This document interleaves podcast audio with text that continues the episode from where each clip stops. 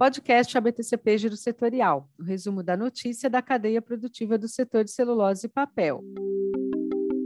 Olá, ouvintes! Começa agora o nosso podcast ABTCP Giro Setorial, 27ª edição, com um novo formato de apresentação muito mais descontraído para senhoras e senhores. Aqui quem está falando é Patrícia Capo, editora de publicações da BTCP e da revista O Papel. E quem também está aqui comigo para conduzir este giro setorial de notícias é a jornalista e minha editora assistente dos podcasts, Thaís Santi. Olá, pessoal, tudo bem com vocês? Esperamos que vocês tenham tido um excelente Dia das Mães ao lado das pessoas que vocês amam. E você, Patrícia, como é que foi o seu dia? Afinal, pessoal, essa mulher aqui do meu lado não é só uma excelente profissional, como uma mãe excepcional. Caras e caros ouvintes, não é bem assim como a Thaís está dizendo. Mas o que eu comento aqui é que muitos pais são mais do que mães para os seus filhos. E, portanto, eu deixo aqui os meus parabéns a todos e a todas que são mães exemplares, além de excelentes profissionais. E espero que tenham tido um dia muito feliz, assim como eu tive também esta oportunidade. É isso aí, Patrícia. Mas é sim, eu reforço aqui. Tenho referências da sua filha. Ai, e agora, e agora que deixamos a nossa mensagem de carinho a todas as mães, vamos aos acontecimentos das últimas duas semanas. Exato, Thaís. E o que trazemos de destaque, então, nesse nosso podcast para o nosso público? Bom, Patrícia, temos vários assuntos interessantes com os áudios dos representantes das empresas, entre eles a coletiva para a imprensa da Suzano na última semana, que falou sobre o desempenho do primeiro trimestre, a recompra de ações e aquisições de terras florestais e o desempenho da Irani, que também foi expressivo nesse período e da parceria da Poire com a empresa Otório, entrando aí no cenário da segurança cibernética na indústria, além de um material biodegradável que otimiza a aplicação de fertilizantes em mudas, criado por inventores da UFSCar e da USP. Excelente, Thaís. Lembramos aos nossos ouvintes que durante esse programa também poderão ouvir notícias de outros destaques que aconteceram nesse período. Afinal, nosso objetivo é deixar vocês bem informados com conteúdo relevante e que possam contribuir nas áreas de vocês em suas empresas. É isso aí. E lembramos também que se vocês quiserem sugerir pautas, basta enviar um e-mail para podcast@abtcp.org.br. Estamos aguardando vocês, caros ouvintes, com as suas sugestões de pautas. E vamos então dar início ao nosso primeiro bloco de notícias com a Suzano e a Irani. Contextualizando aqui para vocês, a Suzano anunciou no dia 28 de abril um contrato para aquisição da totalidade das participações societárias detidas por empresas titulares de ativos imobiliários e negócios nos estados de São Paulo, Mato Grosso do Sul, Bahia e Espírito Santo, envolvendo então uma área de 206 mil hectares. A operação totaliza 667 milhões de dólares, montante a ser pago entre 2022 e 2023. A operação tem o objetivo de ampliar a eficiência operacional da Suzano e perguntamos então aos porta-vozes da Suzano, os executivos Marcelo Bate e Aires Galhardo, como isso vai acontecer na prática, além da atual disponibilidade da madeira pela empresa? É, esses ativos que nós uh, adquirimos agora, eles já eram operados pela Suzano, né? Já, a gente já tinha acesso a essa madeira uh, e por isso a gente vinha fazendo pagamentos à medida que a madeira era colhida e entregue para nós ao longo do tempo, numa, num contrato de parceria. Uh, o que mudou é que os ativos passam a pertencer a nós, não só o, o ativo florestal, né, as árvores plantadas na área, mas a própria área. Uh, e uh, isso faz com que a gente ganhe competitividade no tempo, né? porque uh, a gente hoje desembolsa em torno de 51 milhões de dólares por ano para comprar essa madeira e nós fizemos agora um desembolso, faremos um desembolso de 667 milhões de dólares que vai nos fazer economizar esses 51 milhões de dólares por ano e ainda ficar dono dessa terra. Então isso ao longo do tempo vai propiciar uma maior competitividade para a companhia. Com, relação à exploração de madeira, a gente segue é, dentro do plano que a gente já tinha estabelecido. Então, assim, a gente não tem grandes é, intercorrências é, nas regionais, a não ser aquela do, que o Cerrado provocou. Né? A gente está construindo uma fábrica muito grande, é, que demanda um volume é, diário de madeira também bastante grande, então faz com que a gente tenha que plantar é, um volume diário bastante significativo no Mato Grosso do Sul é, e até nós apresentamos no, no Suzano Day, é, em, em, março, é, uma nova curva né, da, da, daquilo que é chamado do CTE com raio estrutural sendo ajustado um pouquinho mais à frente, a gente previa lá em 2024, com o Cerrado a gente deslocou isso para 2027, porque a gente vai precisar realmente comprar um pouco de madeira, comprou bastante madeira no começo da planta, e estamos plantando muito para colher a partir do, do, do, terceiro, quarto ano de operação da fábrica. Então, é, essa é a, é a variação que tem no plano. No restante, ele segue dentro das expectativas que nós tínhamos anteriormente. Então, para esclarecer que grande parte dessa madeira já foi... Já está comprada. Tá Precisaríamos comprar, já está comprado, porque eu receber a partir do momento do início do projeto será. Durante a coletiva, Walter Schalke, o CEO da Suzano, também comentou os resultados operacionais da companhia e a recompra de ações que será realizada pela empresa. A companhia poderá adquirir até 20 milhões de ações ao longo dos próximos 18 meses que entrou em vigor no dia 4 de maio. Nesse caso, o programa abrange até 2,8% do total de ações em circulação no mercado. E todas as operações de compra de ações de emissão da companhia estão sendo realizadas na B3 a preço de mercado. Já com relação ao desempenho, o balanço referente ao primeiro trimestre da Suzano obteve um EBITDA ajustado de 5,1 bilhões de reais, uma alta de 5% em relação ao primeiro trimestre do ano passado. A geração de caixa operacional, outro importante indicador que mede a saúde financeira da companhia, totalizou 3,9 bilhões de reais e ficou estável em igual base de comparação, mesmo diante de um cenário de forte pressão de custos.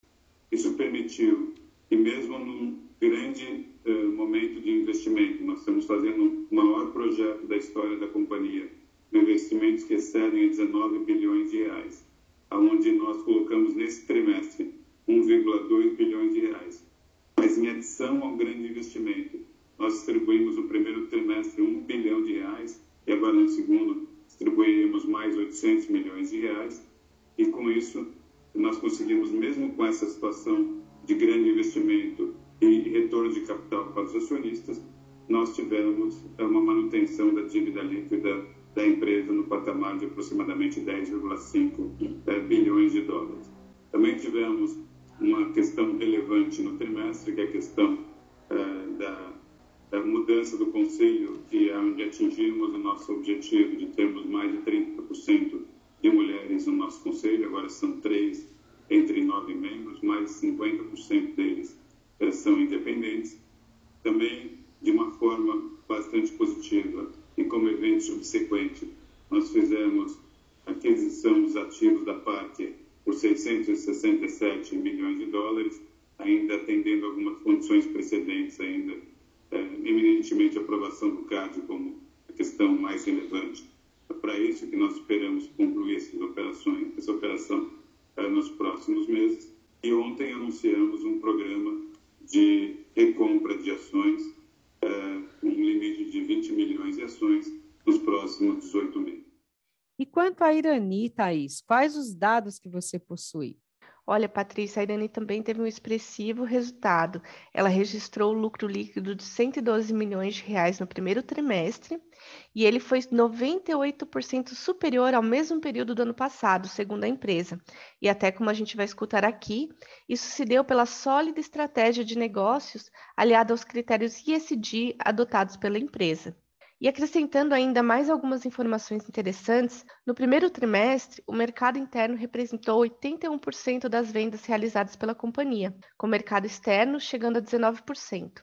Das vendas totais, o segmento de embalagens sustentáveis representou mais da metade da receita líquida no período, com 51% seguido pelo segmento de papel para embalagens sustentáveis, que representou 35%, e o segmento de resinas sustentáveis, com 14%. Ou seja, demonstrando que a estratégia da companhia está no caminho certo. E quem falou com a gente foi o Divan Carnim, diretor de administração de finanças e relações com investidores da Irani. Olá a todos, é um prazer estar falando aqui para o time da ABTCP e todos os os ouvintes aqui do podcast e comentar um pouquinho do resultado da Irani nesse primeiro trimestre de 2022. É, o trimestre foi muito bom, já em linha com o que aconteceu durante todo o ano de 2021. nós tivemos um incremento de 98% no lucro líquido, que alcançou 112 milhões de reais nesse trimestre, um, um recorde para a companhia.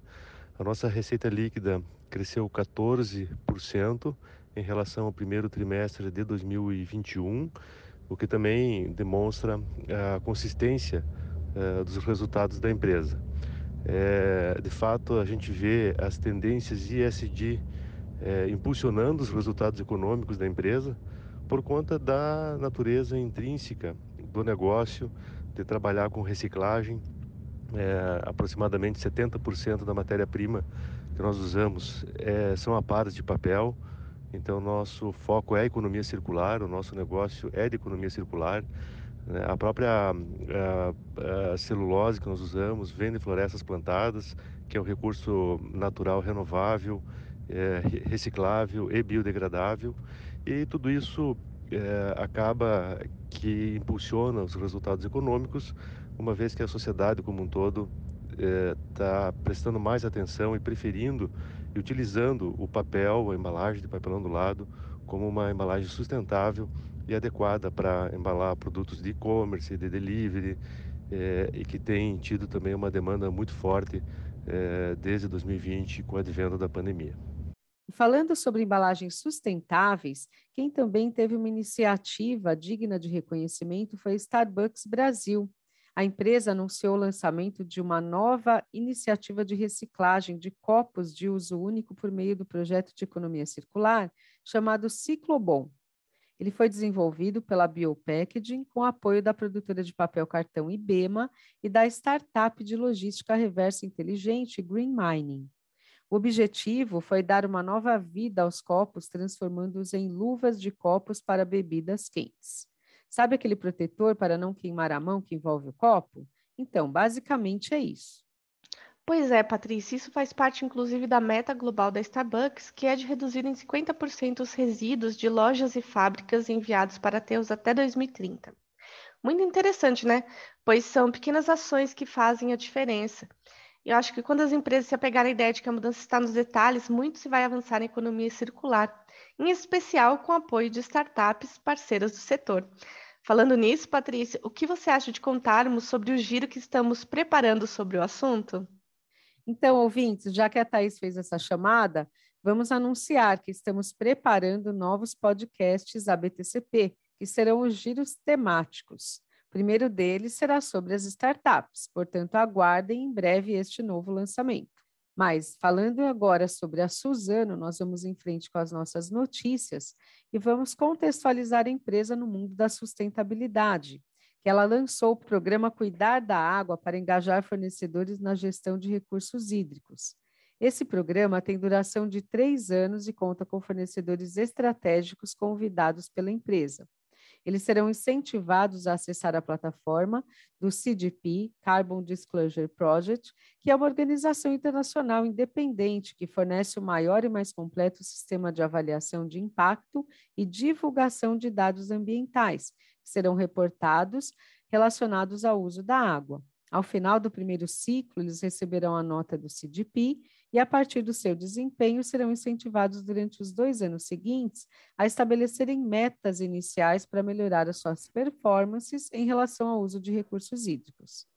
As metas da Suzano estão traçadas até 2030. E assim encerramos o nosso primeiro bloco de notícias do nosso podcast ABTCP Giro Setorial, 27ª edição. Então vamos abrindo o nosso segundo bloco de notícias, caros e caras ouvintes. E se no primeiro bloco já tínhamos notícias interessantes, o segundo está ainda melhor. Com muita demanda no mercado da parte de segurança de informações, o assunto que vamos falar agora está para lá de atual. A Poire firmou uma parceria com a Autório, reforçando seu compromisso em se tornar líder em segurança cibernética industrial. Mas o que isso quer dizer, caras e caros ouvintes? É que com a revolução da indústria 4.0, né, já caminhando para 5.0, a digitalização foi impulsionada ainda mais durante a pandemia, onde pudemos acompanhar paradas gerais sendo feitas à distância, disponibilização de dados em nuvem, investimentos das empresas em análise preditiva para trazer mais competitividade, e nesse caso, a proteção das suas informações ganhou também maior importância. Então, o cenário que a Poire se baseou para aumentar a sua oferta de serviços de segurança da informação foi este. Estamos falando da oferta especificamente de gerenciamento de risco de OT, tecnologia operacional, de ponta a ponta, bem como de soluções de Zero Trust para acessos não autorizados, combatendo ameaças antes que elas ocorram. Para entender melhor sobre essa parceria, conversamos com Flávio Maeda, o Head de Serviços de Digitalização e Transformação Digital da Poire para a América Latina. Flávio, já adiantamos aqui o contexto das indústrias, mas em suas palavras, por que a empresa buscou essa parceria? Bom, a questão da cibersegurança é um tema que está é, tomando cada vez mais importância na agenda das empresas em virtude de todos os ataques cibernéticos que acontecem todos os dias em todos os tipos de empresas, empresas de todos os setores. Mas o ponto é que a cibersegurança industrial, ela toma uma importância ainda maior por conta de que um ataque a uma infraestrutura crítica de OT, ela pode colocar em risco é, a segurança das pessoas e do meio ambiente. Ou seja, ela vai além da, das perdas financeiras é, sem falar no prejuízo à, à imagem da própria empresa. E tudo isso tende a agravar cada vez mais com o avanço da digitalização industrial. É, com toda essa tendência da indústria 4.0, isso deve ampliar rapidamente os riscos cibernéticos para todo tipo de empresa é, que utiliza extensivamente infraestrutura é, operacional. E também com o avanço da internet das coisas industrial. E isso faz que é, a proteção de ambientes industriais complexos seja cada vez mais difícil, porque com o avanço do IoT industrial, a gente tem cada vez mais uma quantidade maior de sistemas conectados à rede e essa complexidade ela só pode ser tratada com o uso de automação. Endereçar essa proteção às infraestruturas de OT apenas com, com pessoas de forma manual é algo também que é cada vez mais difícil. Bom, a, a Poire, que é parte do grupo EIFRE, ela já possui uma área forte em, em segurança cibernética, que possui expertise em setores como defesa, indústria e todo tipo de infraestrutura crítica, e nós continuamos reforçando as nossas competências nessa área. É, um exemplo disso foi a aquisição em abril de 2022, lá na Suécia, de uma empresa chamada WIOP, que fortaleceu o nosso time global com 26 novos especialistas em segurança cibernética. Bom, entretanto, é, essa área de análise de riscos cibernéticos relacionados ao TI, principalmente, ela sempre foi tradicionalmente muito dependente de pessoas nas empresas. E por conta disso, a maioria das empresas não conta é, com todos os recursos necessários para manter essa atividade manual, dependente de pessoas, e as empresas acabam ficando cada vez mais expostas aos riscos cibernéticos. Isso se agrava pelo fato também de haver cada vez mais, como todo mundo sabe, uma escassez de profissionais experientes em TI. É, nessa área de, de segurança cibernética, isso é pior ainda. A gente tem muito poucos profissionais experientes nessa área.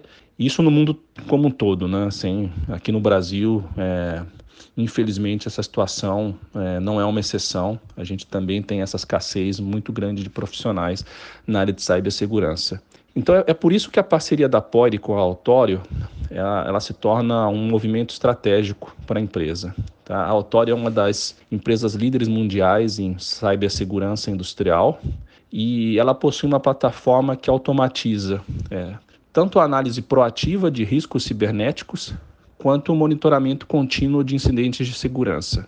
Essa plataforma ela pode ser aplicada em diferentes casos de uso, tanto para testes de comissionamento de novas instalações industriais, quanto também para análise de ameaças em instalações existentes.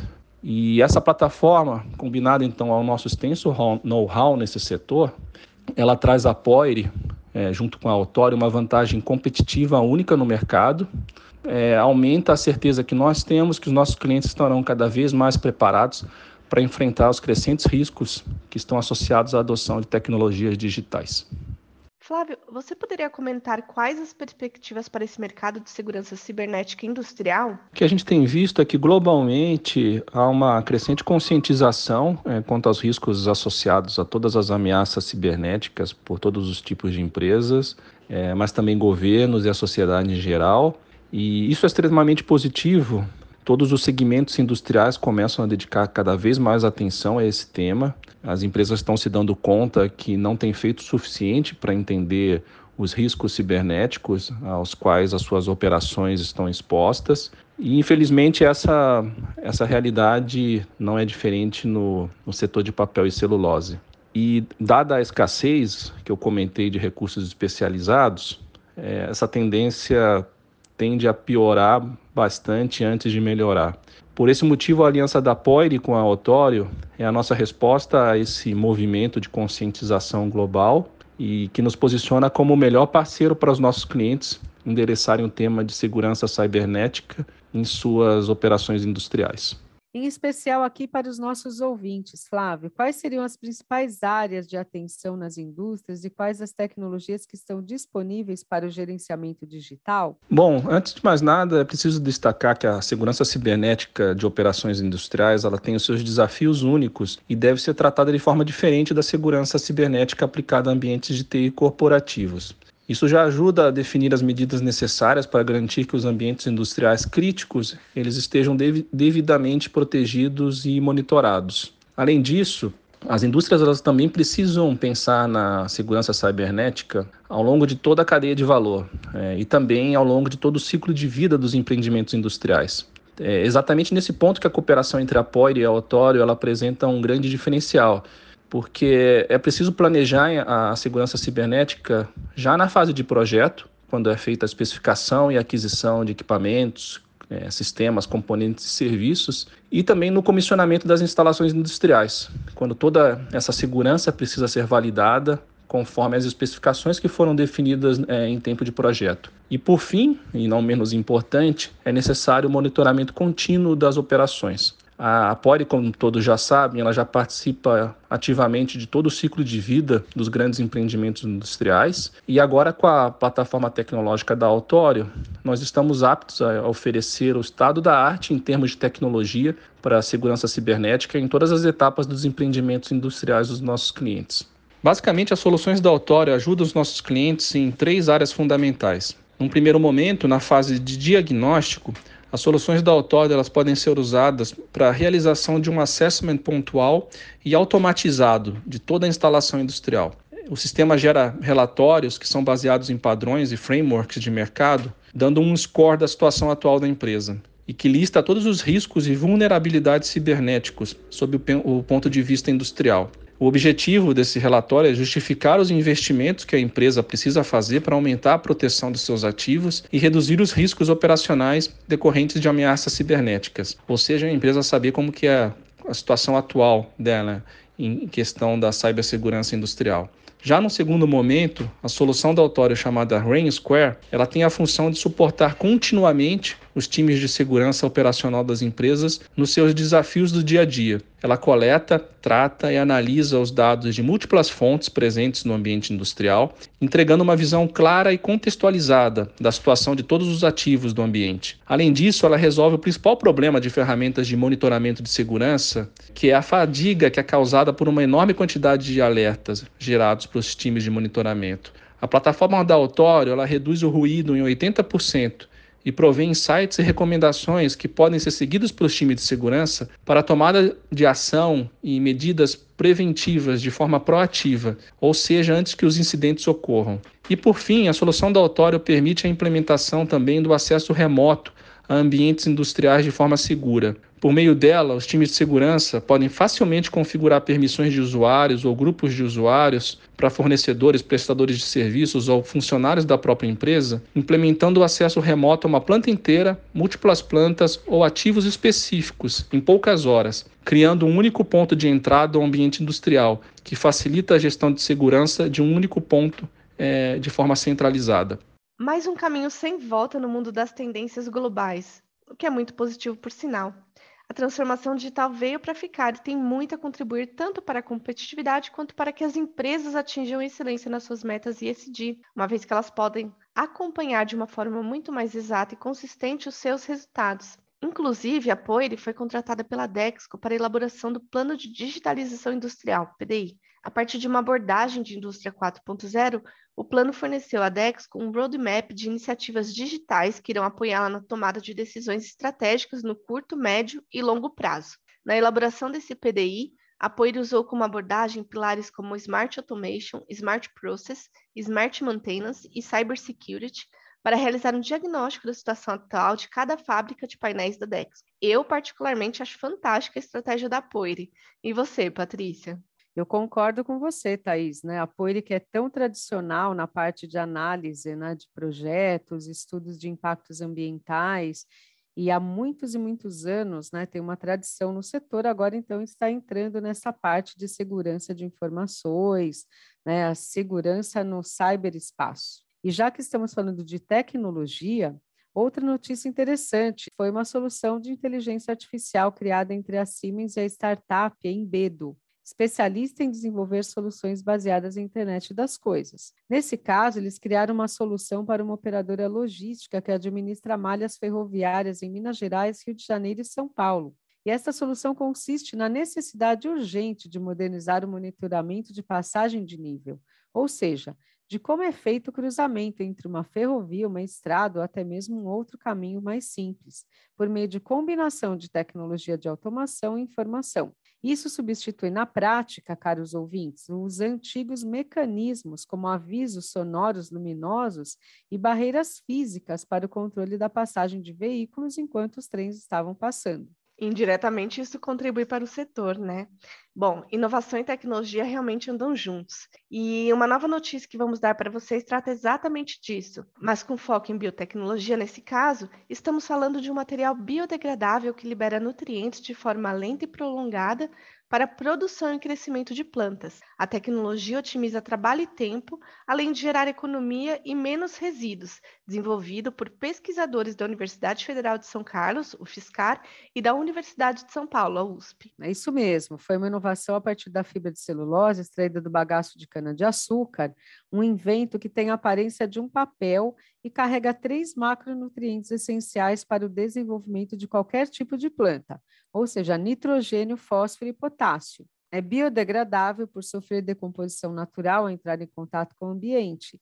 O método foi registrado como patente junto ao Instituto Nacional de Propriedade Industrial, INPE, com apoio da Agência de Inovação, da UFSCar, e é inédito para este tipo de uso. Ele deriva de uma tese de Lucas Luiz Messa, doutor em Engenharia e Ciência de Materiais da USP, campus de Pirassununga, com apoio da Fundação de Amparo à Pesquisa do Estado de São Paulo, a FAPESP, e teve orientação de Roselena Faes, docente no Departamento de Ciências da Natureza, Matemática e Educação do campus Araras da UFSCar. Conversamos então com a Roselena para nos explicar melhor sobre a aplicação desse material, que pode ser utilizado inclusive em eucaliptos, e ela disse sobre os diferenciais deste produto.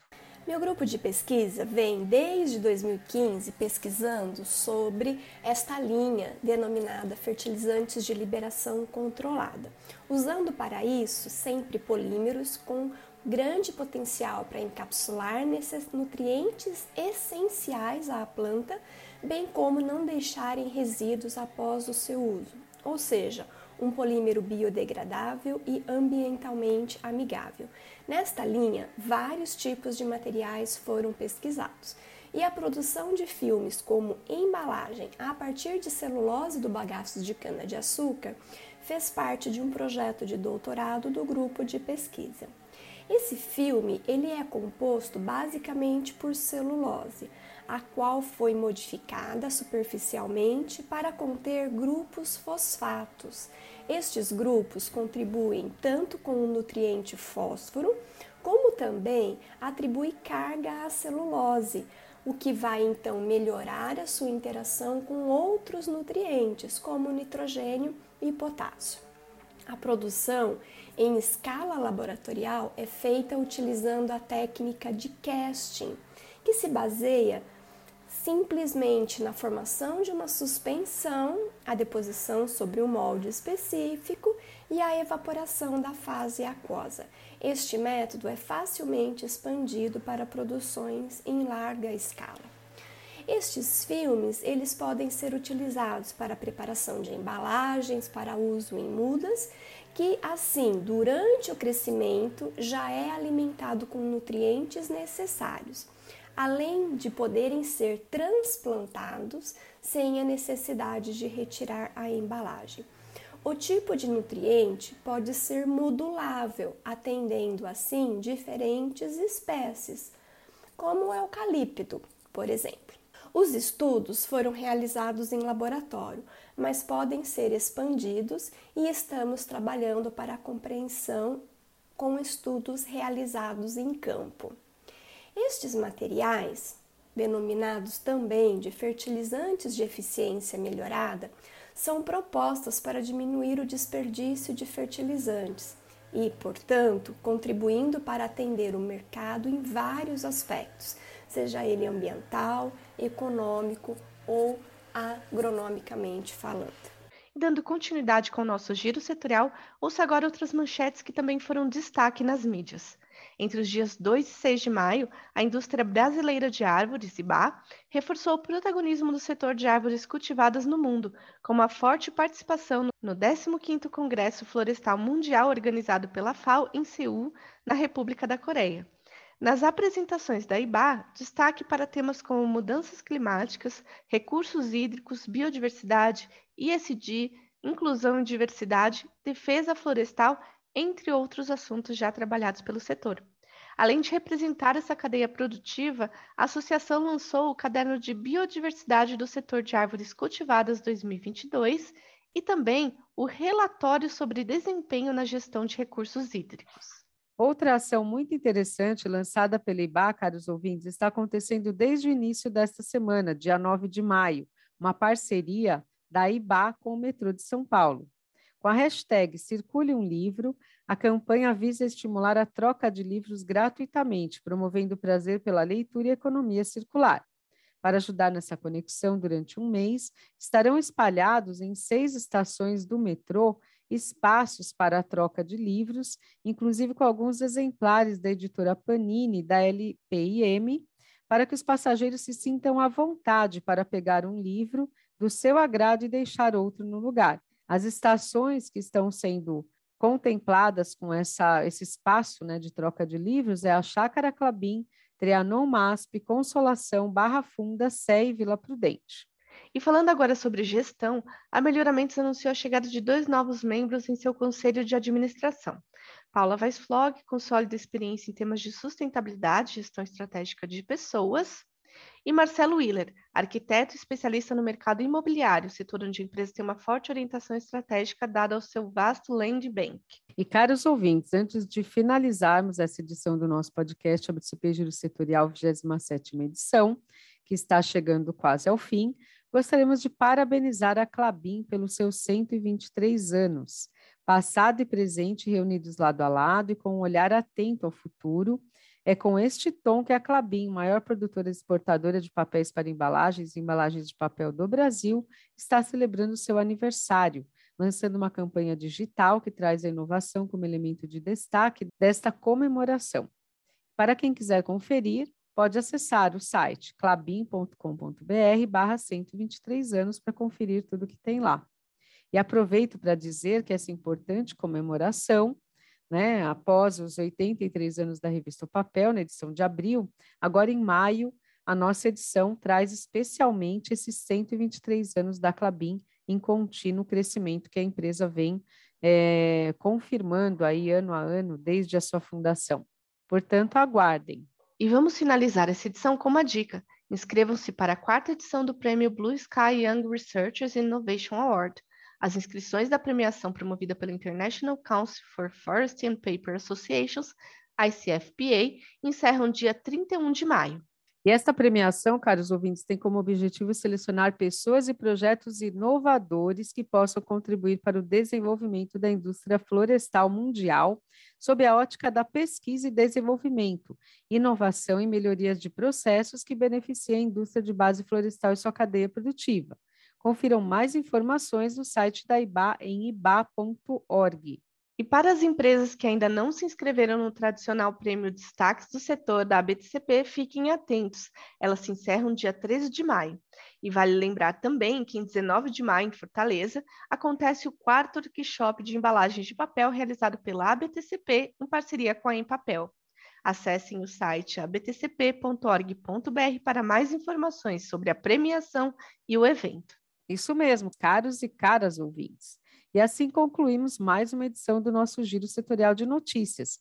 Esperamos que vocês tenham apreciado esses minutos conosco e até a nossa próxima edição dos podcasts ABTCP. Um grande abraço a todos, a todas e a todas. Podcast ABTCP Giro Setorial, o resumo da notícia da cadeia produtiva do setor de celulose e papel.